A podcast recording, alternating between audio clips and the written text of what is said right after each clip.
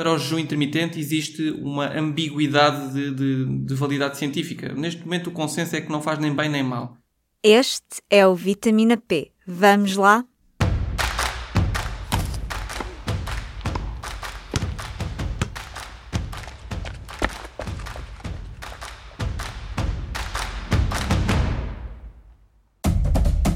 Viva! Eu sou a Carla Pequenino e este é mais um Vitamina P, o podcast Nutrição e Desporto do Público. Vamos continuar a nossa série sobre dietas da moda? É a vez do jejum intermitente. Como fazer jejum intermitente é uma das perguntas mais feitas pelos portugueses no Google. Não é bem uma dieta, mas antes uma estratégia alimentar. Aqui o foco não é só aquilo que se come, mas quando se come. O nome não será estranho. Existem vários motivos para fazer jejum. Motivos religiosos, como acontece no período do Ramadão, mas também situações cotidianas, por exemplo, quando vamos fazer análises e temos de estômago vazio. No mundo das dietas e do bem-estar, muitas pessoas veem o jejum como uma forma de controlar o peso ou até desintoxicar. Será que é mesmo assim? O nutricionista Miguel Godinho é o convidado deste episódio do Vitamina P e vai-nos explicar como tudo funciona. Quais é que são os benefícios do jejum? Ou porquê é que as pessoas procuram este regime? Eu, eu, gostaria mais de falar, eh, se calhar, em potenciais benefícios, porque um, ehm, a evidência científica quanto a este tema um, evoluiu muito aqui no, no, nos, nos, anos recentes, claro que sim, um, mas ainda é um bocadinho dúbia no, no, meu entender. Acho que continuam a haver estudos que demonstram aqui algum potencial bastante benéfico, outros, outros nem por isso. Uh, as pessoas procuram este, este tipo de dieta atualmente, um, creio que numa, numa primeira fase para a gestão de peso. Normalmente quem procura perder algum peso, fazer uma, uma dieta para perder massa gorda, normalmente um, são as, as pessoas que procuram este tipo de, de alimentação. Há também um, quem procura este tipo de alimentação como uma forma de se nutrir melhor. Porque existe aqui uma ideia associada ao jejum intermitente que uh, diz que esta, esta dieta pode dar mais saúde ao intestino e permitir que, que o mesmo faça uma absorção mais uh, eficiente dos nutrientes, ou seja, que haja uma maior percentagem dos nutrientes que são, uh, que são absorvidos que, que estão nos nossos alimentos. Exemplo, o ômega 3. Quando nós comemos ômega 3 no salmão, classicamente a definição seria que eh, a absorção rondaria os 90%, 90 e tal por cento da absorção do ômega 3. Se for em, em suplementos, é muito mais baixo esse, esse, valor, se calhar passa para os 60%, 70%. Uh, a, a, ideia com, com o jejum intermitente é que esta absorção possa ultrapassar até os valores normais dos 90% que falei inicialmente. Um, é também outra das coisas que as pessoas procuram no, no, no jejum intermitente. Há também quem procure simplesmente porque se sente bem, claro.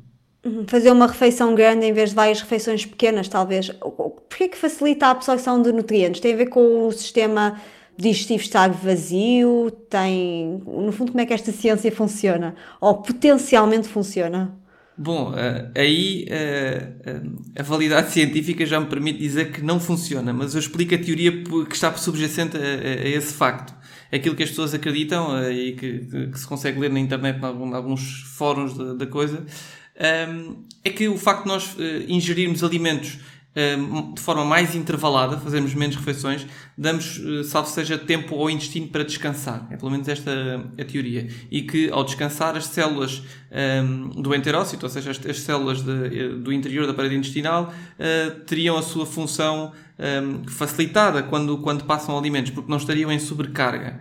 Uh, mas não existe evidência científica de que isto seja válido. Há também pessoas que optam pelo jejum intermitente simplesmente porque sentem que encaixa na rotina ou que as ajuda a manter um peso saudável. Então, não é muito difícil de pensarmos no, no jejum intermitente como uma coisa que pode trazer conforto e até eh, que se ajusta às nossas hum, rotinas. Imaginemos um caso.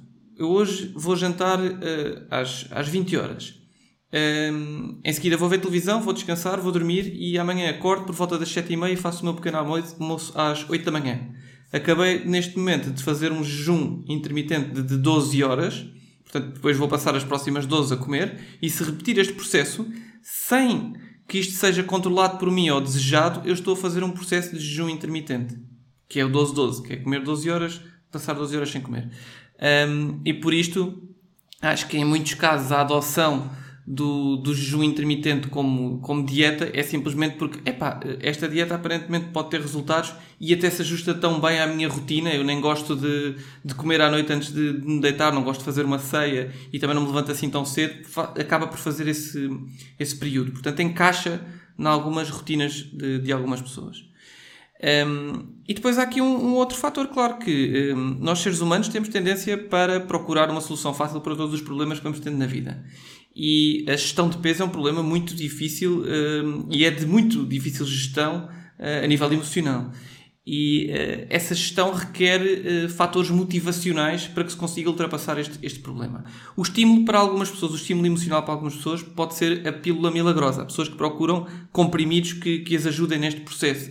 Há pessoas que procuram dietas radicais um, porque têm padrões tão fora daquilo que estão habituadas que conseguem cumprir exatamente pela, pela, pela divergência que existe, pela dicotomia entre o que são os seus hábitos normais e o que são estes hábitos uh, diferentes, estas formas diferentes de, de, fazer as escolhas alimentares e os padrões alimentares.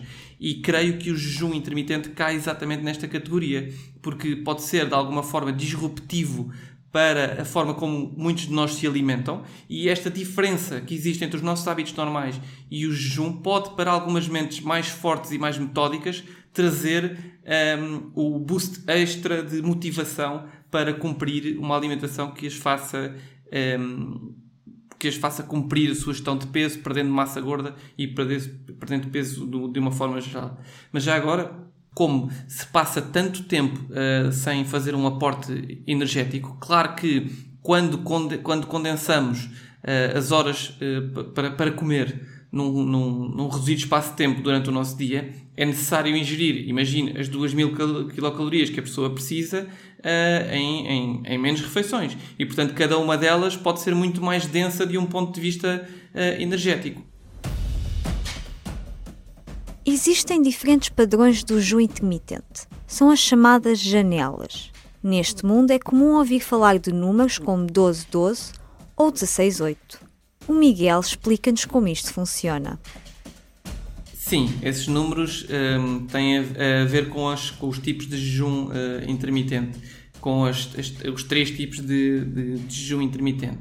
Que há, um, vou começar pelo, por aquele que já falei, se calhar, que é o 12-12, não é? Que são um, 12 horas uh, de período de jejum intermitente e 12 horas de janela para fazer uh, refeições. Depois temos também um jejum mais prolongado, que são 16, é o 16-8, ou seja, são um, 16 horas de, de ingestão uh, aliment, uh, de, de, jejum, peço perdão, e uh, 8 horas de, de gestão alimentar. E há também depois um outro tipo uh, que são, um, ehm, são uh, 24 horas a fazer jejum um, durante uma semana, ou seja, para cada 7 dias da semana existem 24 horas de, de jejum. Estes são os três tipos e é por isso que as pessoas falam nesses, nesses números, mas a definição é, é, é, é francamente fácil. Porquê que este regime está a crescer em popularidade nos últimos tempos?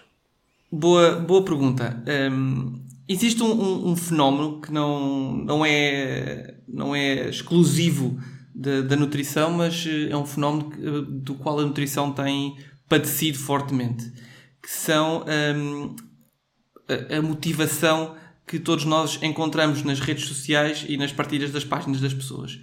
E Muita, muitas de, de, das pessoas que escrevem ou que publicam conteúdos acerca um, destes regimes eh, alimentares de jejum intermitente acabam por, por dizer algumas falácias que não têm grande suporte científico. Claro que um, se conseguem, conseguem enaltecer inúmeras qualidades de, de, do jejum intermitente e arranjar até provavelmente artigos científicos que comprovem exatamente essas alegações, mas existem muitas outras evidências que, que, que dizem exatamente o contrário.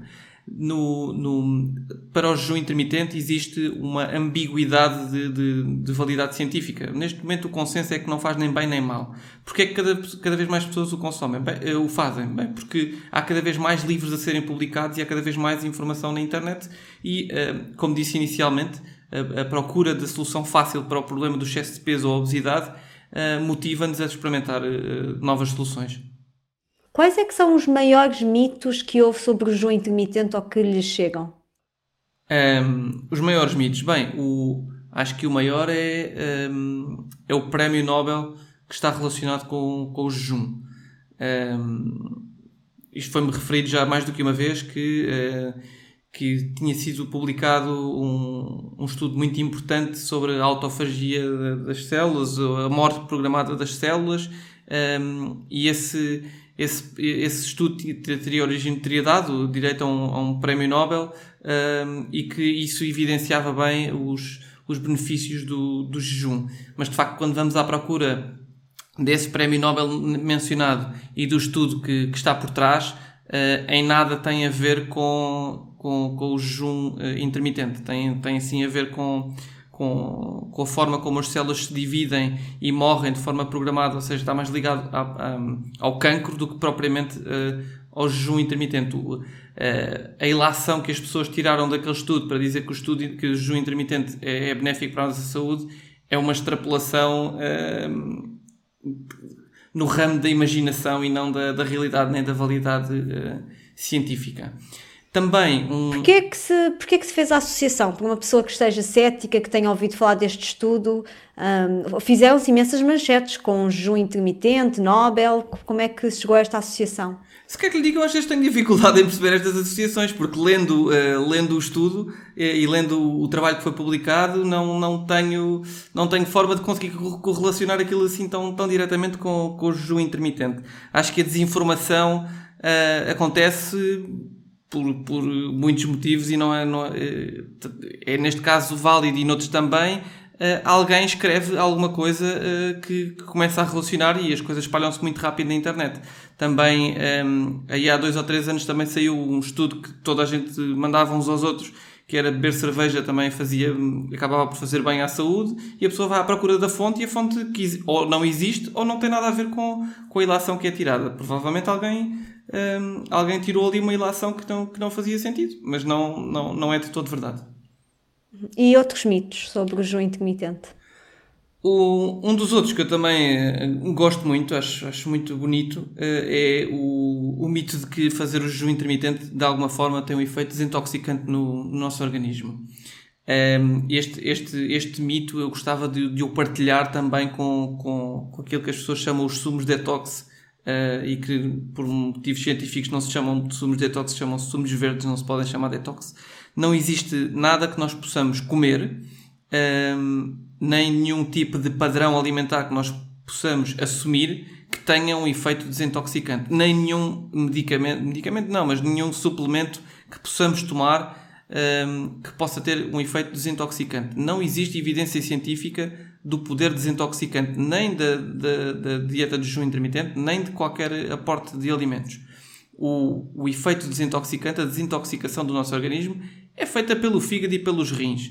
Não há uh, dietas milagrosas, nem, um, ehm, nem alimentos milagrosos que, que possam fazer esta desintoxicação do, do organismo. Ainda ontem ouvi também, ontem não, eh, antes de ontem ouvi um, ehm, que beber o chá 3 anos, um chá, um chá japonês que supostamente tem um efeito desintoxicante e é ótimo para quando a pessoa tem um fim de semana em que comeu muita carne ou comeu muita quantidade uh, muita atenção a estas, estas alegações que, que se fazem.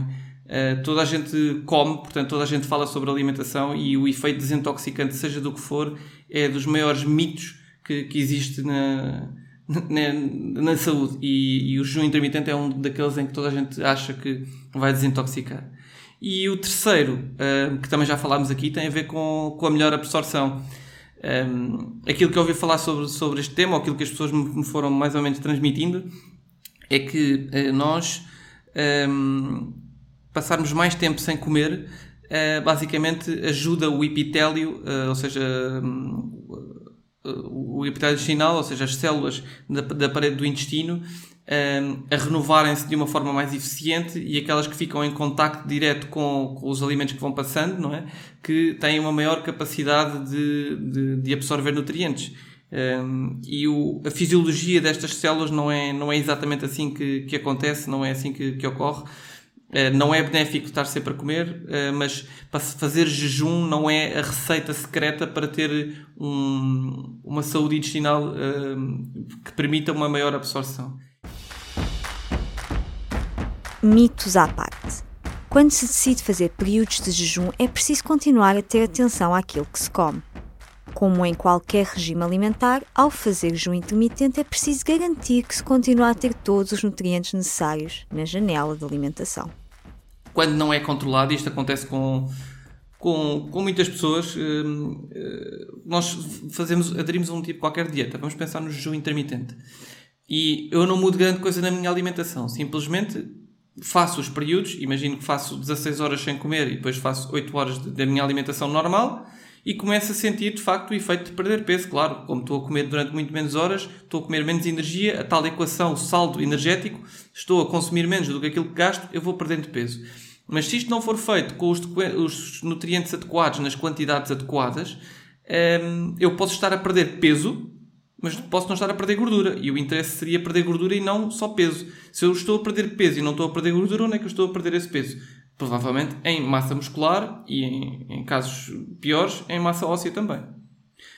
Uma das contraindicações da, do jejum intermitente pode ser exatamente o, pode ser o caso dos atletas, sobretudo se forem atletas de alta competição. Não estamos aqui a falar de, do atleta do, do dia a dia. Outra das contraindicações, lembra-me agora, uh, é também a, a, diabetes. Ou seja, todo, todas as, as patologias ou um, eh, tudo aquilo que dependa uh, do índice glicémico não são casos em que, em que se deve aplicar uh, o jejum intermitente. Quero, quero com isto dizer que, por exemplo, o tratamento da diabetes é, assenta um, no pressuposto de que devemos controlar a quantidade diária um, que existe de açúcar no sangue, ela deve ser estável e eh, se nós fizermos jejum intermitente isto provoca picos de, de, de açúcar no sangue, portanto é completamente contraproducente para a diabetes.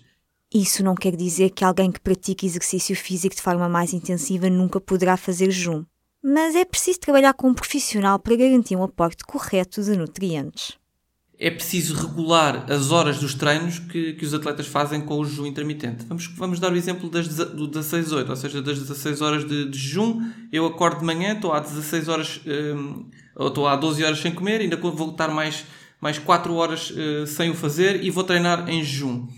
Treinar em jejum um, pode não ser muito, muito positivo para um atleta, porque nós precisamos de energia para, para, para fazer exercício físico além de atletas e de pessoas com diabetes, quando é que este tipo de regime não é indicado? Para a população em geral, quando é que isto não é indicado? Bem, eu diria que não é indicado hum, em pessoas que não são, hum, que não são muito disciplinadas com, com a sua própria alimentação.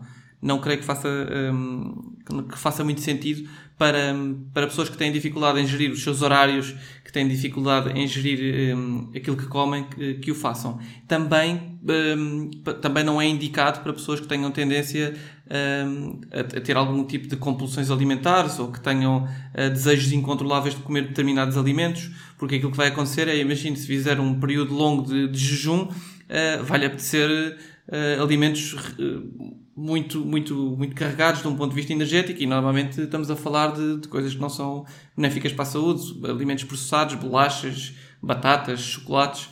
Um, por isso acho que é preciso uma, uma mente forte e disciplinada, uh, metódica para, para seguir este tipo de, de, de, alimentação. Portanto, quem não tiver estas características não, sei, não creio que seja a pessoa apropriada para fazer um, uma, uma dieta de jejum intermitente mas também todos nós podemos experimentá-la.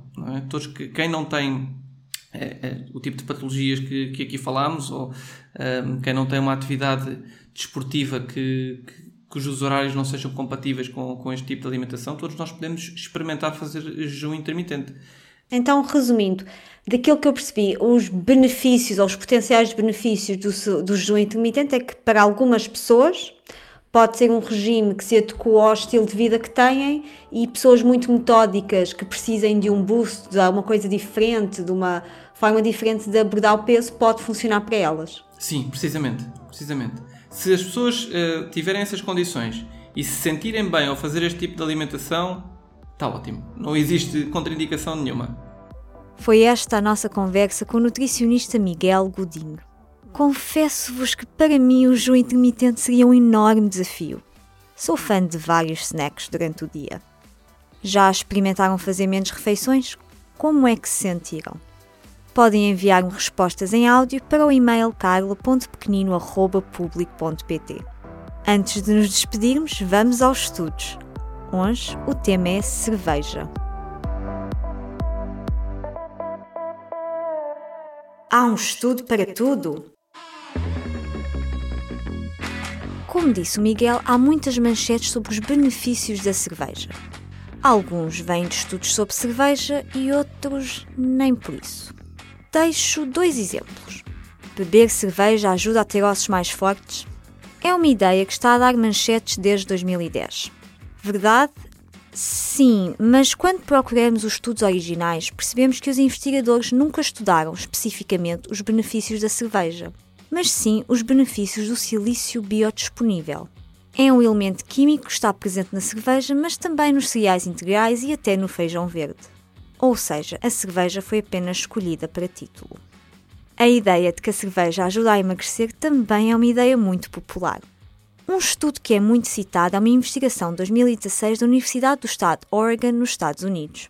Foi publicada na revista académica Archives of Biochemistry and Biophysics. Só que os investigadores não andaram a analisar a relação entre o consumo de cerveja em humanos e a perda de peso. Na realidade, os investigadores estudaram ratinhos e os efeitos de um flavonoide presente no lúpulo, que é uma planta utilizada na produção de cerveja. Havia três grupos de 16 ratinhos. Um grupo tinha uma dieta muito rica em gordura. Outro tinha uma dieta rica em gordura e no tal flavonoide da cerveja. E o terceiro grupo tinha uma dieta equilibrada, normal, o chamado grupo de controle. Conclusão. Os ratinhos que consumiam o tal flavonoide tinham colesterol e o peso mais baixo. Só que o estudo não analisa os efeitos da cerveja, analisa uma pequena componente da cerveja. E o estudo foca-se em ratinhos e não em humanos. Aliás, para os humanos obterem os mesmos alegados benefícios, teriam de beber litros e litros de cerveja por dia. Pois, é preciso ir além das conclusões dos estudos. Conhecem outros exemplos? Já sabem, para comentários e sugestões podem sempre enviar um e-mail para carla.pequenino.public.pt. Este episódio foi produzido, como sempre, com a ajuda da Aline Flor. Até ao próximo episódio, fiquem bem com muita saúde e comam muitas coisas boas durante o período das festas.